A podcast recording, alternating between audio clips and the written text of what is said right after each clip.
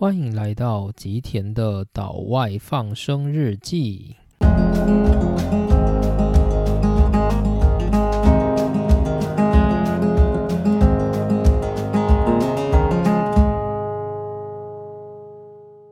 大家好，欢迎来到今天的内容。那今天呢，又来到久违的阅读系列。所以呢，今天我主要会谈的是一本书。不过呢，以我自己的规划，我不会希望自己是一个说书人的角色。所以通常我在讲书的时候，我会希望它是一个系列。那我会根据那个系列的主题，然后逐一的去解开它一本一本的内容。那就像是我们上一回谈到的是拥抱青春系列，然后我在当中介绍了四本书。那四本书是我在过去成长的历程，就是接触到那些让我能够感受到青春的部分，所以我就把它当成一个系列来分享。但是呢，今天我要介绍的这个系列，它就是非常非常有名的系列。它是一个叫做常春藤名校最受欢迎的三大公开课程这样子的一个系列。那主要的内容就是会有三个课程，那那三个课程呢，最后都各自变成了一本书，然后并且在市面上贩售。那这三本书呢，其实都非常非常的受欢迎。那我会用三次的主题来讲解这三个课程，也就是这三本书。那这三本书，也就是这三个课程，主要的来历是什么呢？它是常春藤名校最受欢迎的三大公开课。那就是过去在美国的常春藤名校，也就是美国大学的所谓常春藤联盟，例如说像是哈佛大学啊、耶鲁大学、普林斯顿大学、宾州大学、布朗大学、康奈尔大学等等。那这些学校呢，其实他们都有各自的公开课程。那其中呢，这些课程里面最受欢迎的三堂课，有两个是来自哈佛大学，一个是来自耶鲁大学。那这三堂课程实在是太。受欢迎，那最后呢，就是它被出版商就是集结成为了书籍，成为一般普罗大众可以接收到的知识。那这三本书或者是三门课程，分别是哈佛大学教授 Michael Sandel 的《Justice: What's the Writing to Do》正义书本的话叫做《正义：一场思辨之旅》，以及耶鲁大学的 Shelley Kagan 的。Death 生与死书籍的翻译是令人着迷的生与死，以及第三个也是来自哈佛大学的 Ben Shaha 的课程 Happier 更快乐。那这本书呢，它也有出书，这个书的书名也就叫做 Happier 更快乐，主要是这三个课程。那这三个课程呢，这个顺序同时也是我阅读的顺序，所以我刚开始接触到这三大公开课的第一堂课就是正义，Justice: What's the Writing to Do？那其实这三本书呢，我都有看过，然后我自己看完的想法是。第一个，我看完《正义》的时候，我觉得非常非常的惊喜，那个感觉就好像是打开了我人生的一扇窗一样，就是我过去从来没有这样思考过。就是在我的人生里面，我时常都会想说，我现在做的这件事到底是不是对的，到底是不是错的？为什么别人会用这样子的方式教育我？那有没有什么其实是我可以自己奉为依归的一个哲学思考方式？所以当时我看到就是正。正义的这本书的时候，其实我非常非常的惊喜，然后这开启了我后续在研究各种哲学的理论的一个基础。就是我后来呢，其实研究了很多相关的哲学知识，例如像是康德的哲学，然后以及就是美国的哲学家 John Rawls 的正义论。然后甚至是就是连亚里士多德的《形而上学》，我都有认真的去把它读过。也因为就是正义，它给我的影响很大，所以这让我开始会想要去接触其他的就是常春藤三大公开课程的书籍。于是第二本我就看了《Death》，也就是 Shelley Cargan 的令人着迷的生与死这一本书。那这本书我也非常非常的喜欢，这本他讲的那个逻辑非常的清楚。就是它让我就是对整个逻辑的塑造有一个重新的见解，所以我觉得我很喜欢就是《生与死》的这一本书，而且他在探讨的就是一个比较敏感的关于生死的议题。那这个生死的议题呢，它不会让你觉得是一个很恐怖的东西，你反而会就是从中开始思考说，对耶，就是死亡到底是什么一回事。所以我还蛮喜欢就是这一本书的。那第三本的话叫做《Happier》。那《Happier》呢，其实我刚开始是先看就是 Ben s h a h a 他所出的那本叫做《更快乐》的书。可是那个书我看完之后，我一点都不觉得有什么好看的。就我觉得他那个书写的没有那种我过去在看《正义》跟看。生与死这两本书所得到那种逻辑感，那所以之后呢，我就去看了，就是 Ben s h a h a 他上课的那个公开课程。就是如果你去 YouTube 上面看，你找那个就是 Ben s h a h a 的 Happier 这个课程，你就会看到有完整版，而且有中文翻译字幕的 Ben s h a h a 教授他所讲的课程内容。那那课程内容其实很多，不过他讲的逻辑非常的清楚，而且就是条理很分明，所以你看起来会觉得很舒服的感感觉。那如果你有想要就是练习听英文的话，其实用那个来听也不错，因为他所讲的那些 happier 所用到的那些词汇，并不是非常非常艰深复杂的词汇，所以如果想要拿来练习做英文听力，其实我觉得也很适合。那所以我对我而言，我会。比较不推荐就是《Happier》这一本书，但是我推荐就是大家直接去看，就是 Ben s h a h a 讲《Happier》的这一个课程，听他课程的影片，我觉得会有比较好的效果。好，那于是做了这么多开场白，我们就进入今天的主题吧。今天我们要聊的东西叫做正义，就是 Justice What's the right thing to do？那这本书呢，它在讲什么？它主要不是告诉你什么东西是正义。就是所谓的正义这种东西啊，它其实并不是一个绝对的标准。就是你眼中的正义跟我眼中的正义绝对不会是同一个。这个，例如说我们在看《晋级的巨人》好了，你就会发现马来人所认为的正义跟艾尔迪亚人所认为的正义是不一样的，甚至是艾尔迪亚人里面艾伦所认为的正义跟其他人所认为的正义也是不一样的。那如果大家有听过就是黄志豪律师的节目，例如说像哇塞心理学啊，或者是就是法克新法影剧组这一类的，你就会听到他非常避讳。会去讲正义这件事情，因为正义这个东西它不是一个绝对的，所以法律人去用到正义这个词就会显得非常的不公正。所以正义这个词呢，它其实并不是一个绝对的东西。那这一门课程呢，就是 Michael Sander 教授他所教授的这个叫做 Justice 的课程，他其实在告诉我们的就是，他给我们很多很多的方案。告诉我们说，正义的判断有很多很多很多的准则，而每个准则其实它都有相对应的瑕疵跟可解释的部分。所以这本书它其实可以称作是一个伦理学的各种道德判断的介绍书。就是他告诉你有各式各样的学派在针对伦理道德做判断，但是哪一个学派说的才是对的，没有一个。绝对的定论就是，这只能由我们自己认为谁比较合理，谁比较不合理去做定论。那接着呢，作者就是 Michael Sander 教授，他就有开始引进一些比较当代的一些知识，例如说像是 John Rawls 的正义论，然后再带到 Michael Sander 教授他自己所属的那个学派，也就是社群主义者。所认为的正义到底是什么？大概是这样子的概念。所以呢，我今天的内容也就会带大家来讲一下，就是《正义》这本书要教我们的事情。那我会按照这本书的就是顺序，我会先跟大家聊所谓的功利主义，然后是康德的纯粹理性批判，以及亚里士多德的目的论。接着就会是近代学者 John Rawls 的正义论，以及本书作者就是 Michael Sander 教授他的社群主义，大概是这样子的概念。那我会按照这样的流程，大概做简单的解说。好，那首先第一个呢，我们就来谈谈所谓的功利主义。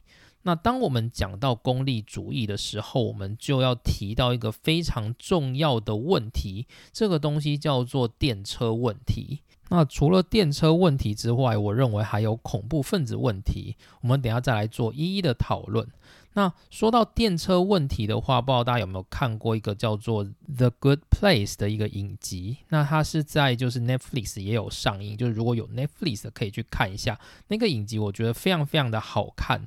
然后就是它里面就有提到所谓的电车问题，然后他还真的演给你看那个电车问题。虽然我认为那一部剧它的重点并不是在探讨就是这种功利主义的哲学，但那一部剧就我觉得真的蛮好看，而且非常的好笑。就是它很适合，就是当你觉得不想要看那种郁闷的剧情的时候，很适合看那一部。那一部真的非常非常的推荐。好，所以什么是电车问题呢？这个电车问题其实它有很多版本，而且还有加强版。那它的目的就是要去探讨你的道德判断跟就是你的道德底线在哪里。好，那我们讲一个最基本的电车问题。假设你今天是一个火车驾驶员，然后有一天你在驾着火车的时候，你忽然发现，诶，刹车失灵，所以你的火车停不下来，你只能一直往前走。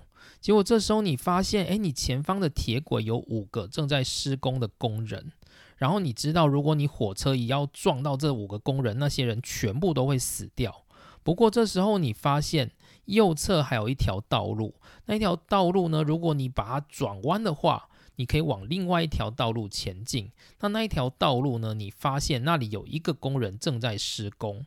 那当然，你也确定你的火车只要撞到那个工人，那个工人必死无疑。所以这时候呢，你会选择让火车直接去撞那五个工人，还是转弯去撞那一个工人？那通常呢，大家如果真的能做选择的话，可能都会选择就是转弯去撞一个工人，然后不要去撞那五个工人。的原因是因为死一个人比死五个人还要好一些嘛。通常大家会这样想，那这样的思考就叫做功利主义。也就是说，你的行动的原则在于利益的最大化。你认为杀死一个人比杀死五个人还要来得好，所以你就会选择去杀死一个人。然后有些人就会觉得说：“诶，那那个那一个工人难道就该死吗？就是凭什么你应该去杀那一个工人？那个工人到底做错了什么？你怎么可以这样用电车去撞他？”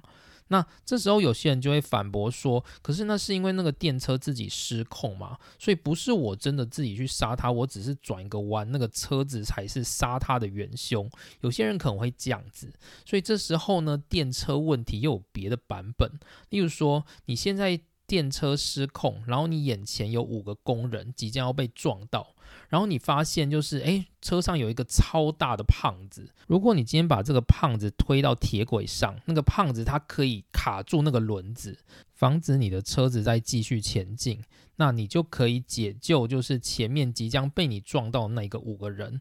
但是呢，当你把这些胖子推到铁轨的时候，他被你的车撞到，那那个胖子他可能就会被你的车轮给碾死。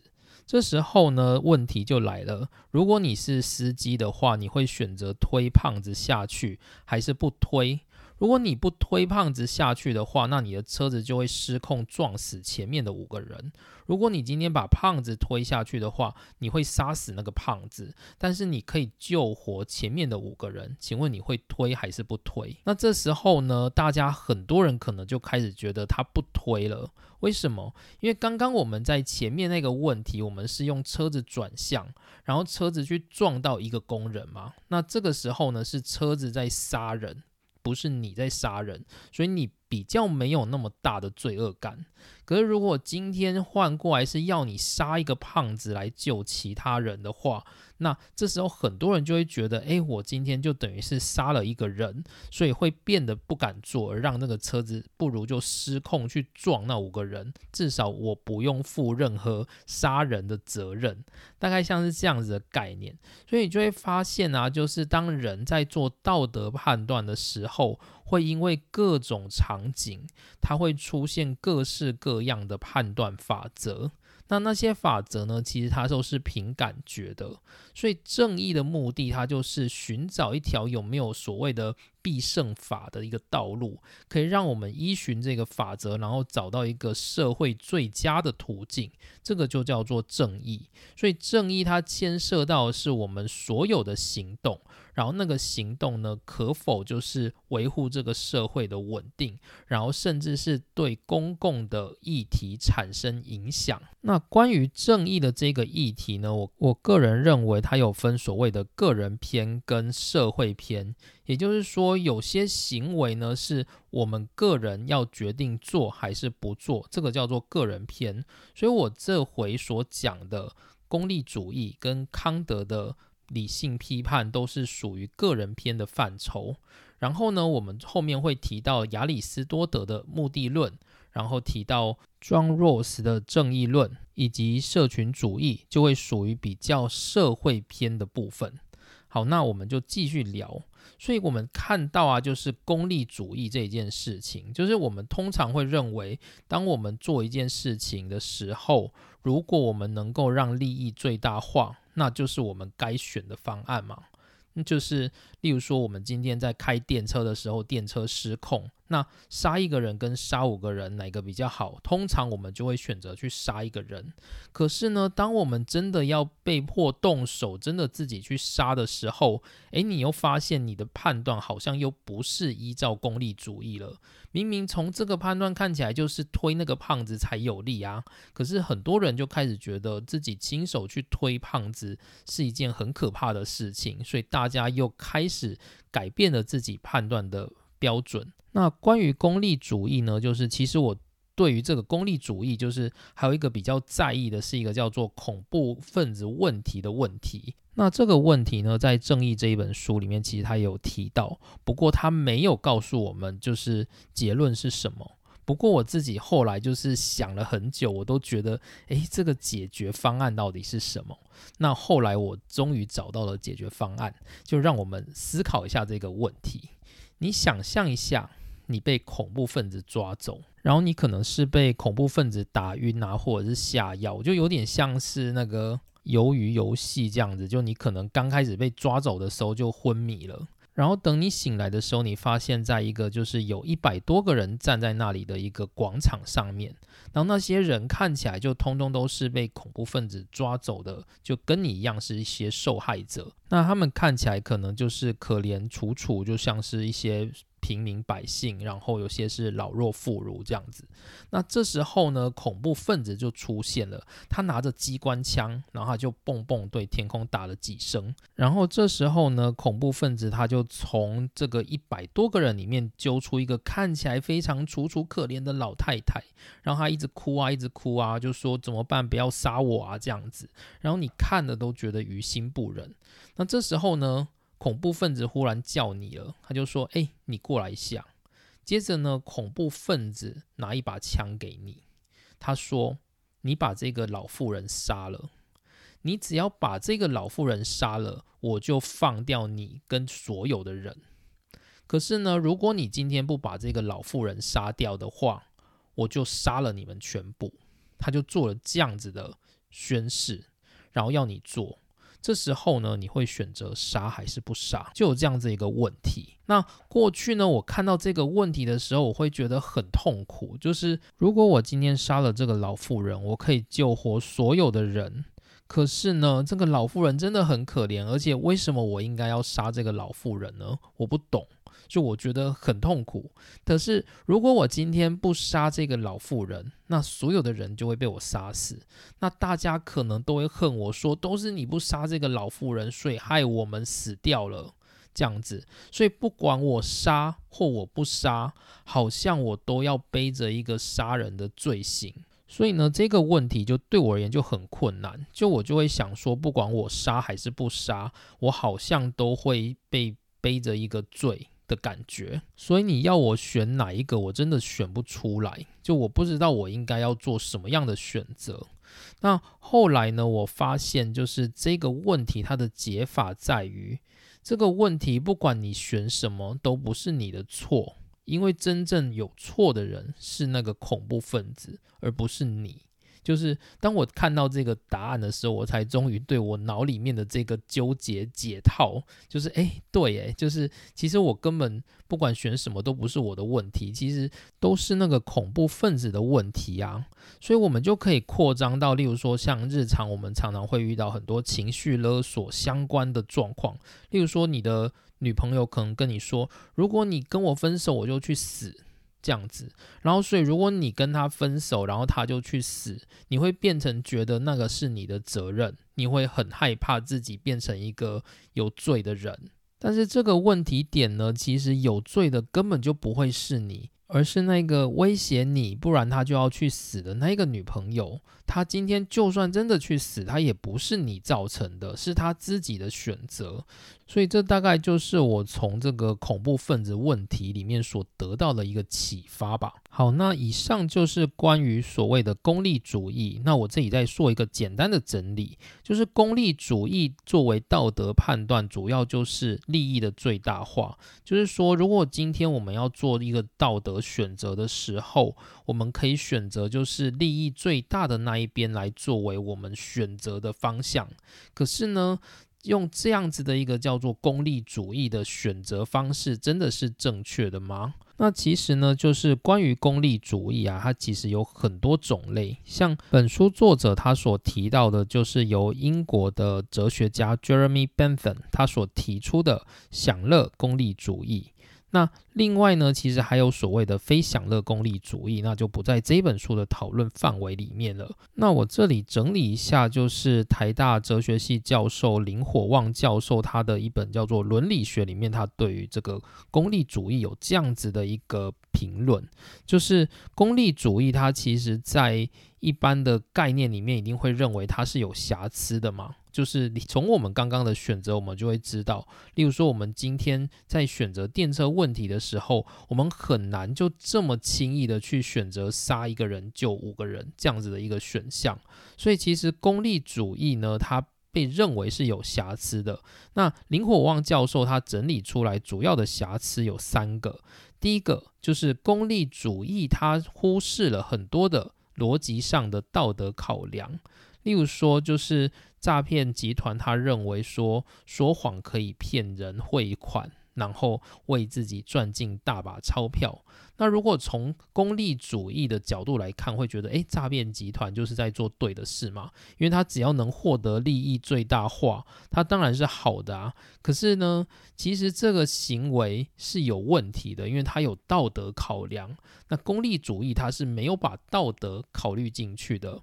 那第二个就是功利主义，它没有固定的道德标准，就是功利主义，它会变成说，你今天在这两个选择选项里面，你选择了利益最大的一个。但是你面对每一个问题，它的这两个选项的利益程度、道德程度是不一致的，所以你在每一次在做选择的时候，其实你都是在用不同的道德标准去做选择。所以，如果我们想要去定义一个正义的合法规范，那就不太可能是用功利主义来作为就是正义的一个标准，因为。功利主义它其实就是一个相对主义。我举一个简单的例子好了，我用简单的钱的例子来讲好了。例如说，你选择 A 选项可以赚一百，选择 B 选项可以赚两百。那你会选择哪一个？你可能就会选择 B 选项嘛。那如果你今天选择 A 选项可以赚一亿，选择 B 选项可以赚两亿，那你就会选择 B 选项吗？诶，可是呢，为什么你刚刚那个选项如果是一百跟两百，你选择了两百，就表示你觉得两百可以吗？那为什么今天在第二个问题的时候，一亿跟两亿的时候，你却选择两亿？一亿为什么不可以呢？所以这样子的一个逻辑就不通了。所以我们绝对不可能拿功利主义去当成普世价值，因为它的。标准就是没有标准。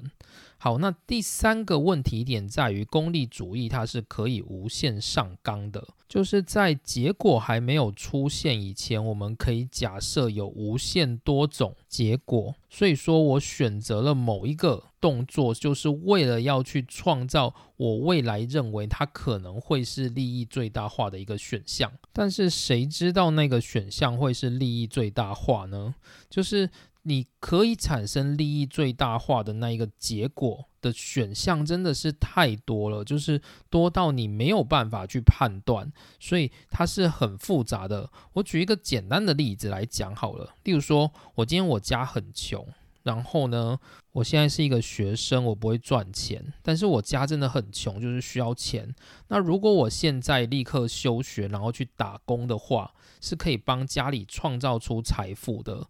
那以这样子的选项来看，休学去打工创造财富，跟我继续念书，哪一个才该是选项呢？想象上好像休学去打工才会是我该做的道德判断嘛，对不对？那可是呢，还有别种可能啊。如果我今天继续念书，那说不定我就可以创造未来更多的财富，那就比我现在去休学还要赚的更多。那理论上，我应该要选择继续念书，才能够达到利益最大化，不是吗？好，那如果有更机车的人，他就会讲说：好，如果我现在休学，然后我贷款，然后到美国去念书，搞不好以后我可以在美国找到更好的工作，可以赚到更多的钱。诶，这也是一个选项嘛，对不对？那我该不该执行这个选项？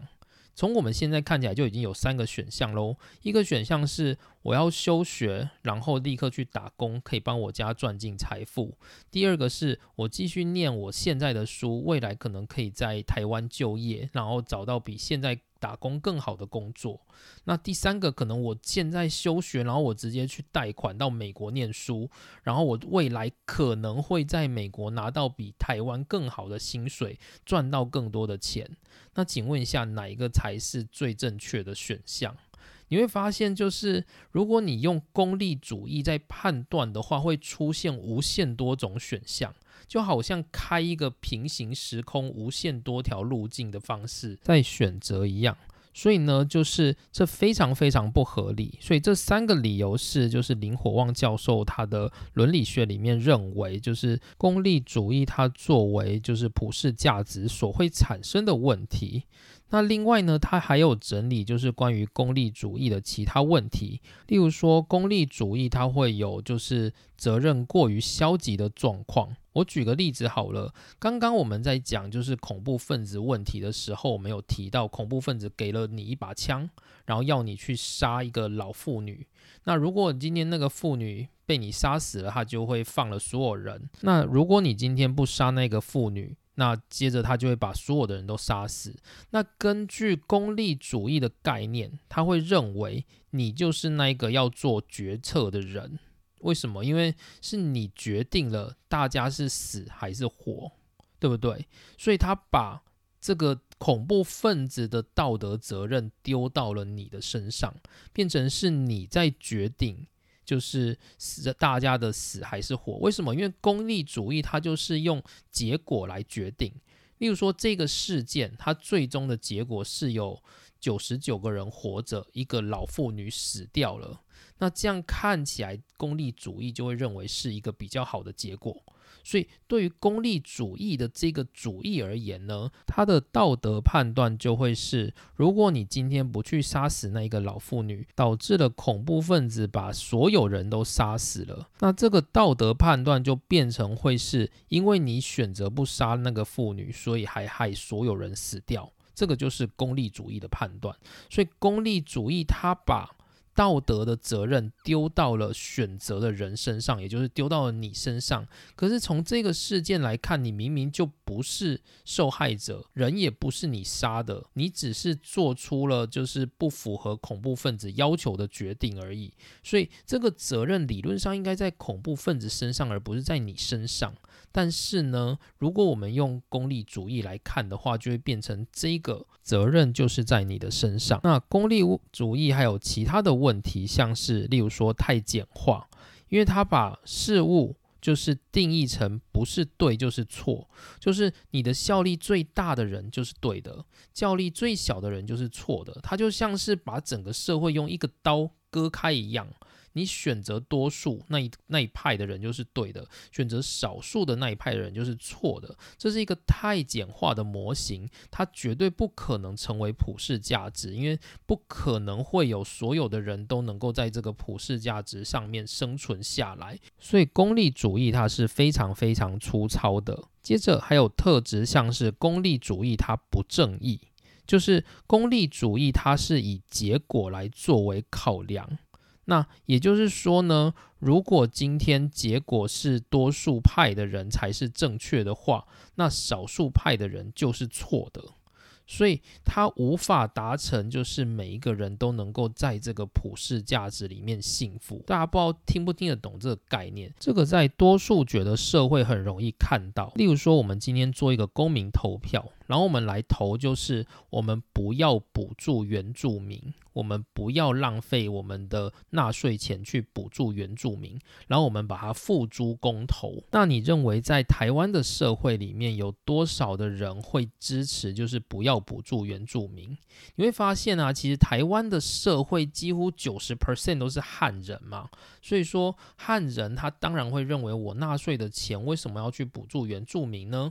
所以大部分的人。都会去投不用补助原住民，他们会支持这个法案，所以不补助原住民就会成为是台湾社会多数觉认为这是幸福最大化的一个选项，所以不补助原住民的这一件事情，就是用功利主义所定义出来的正义。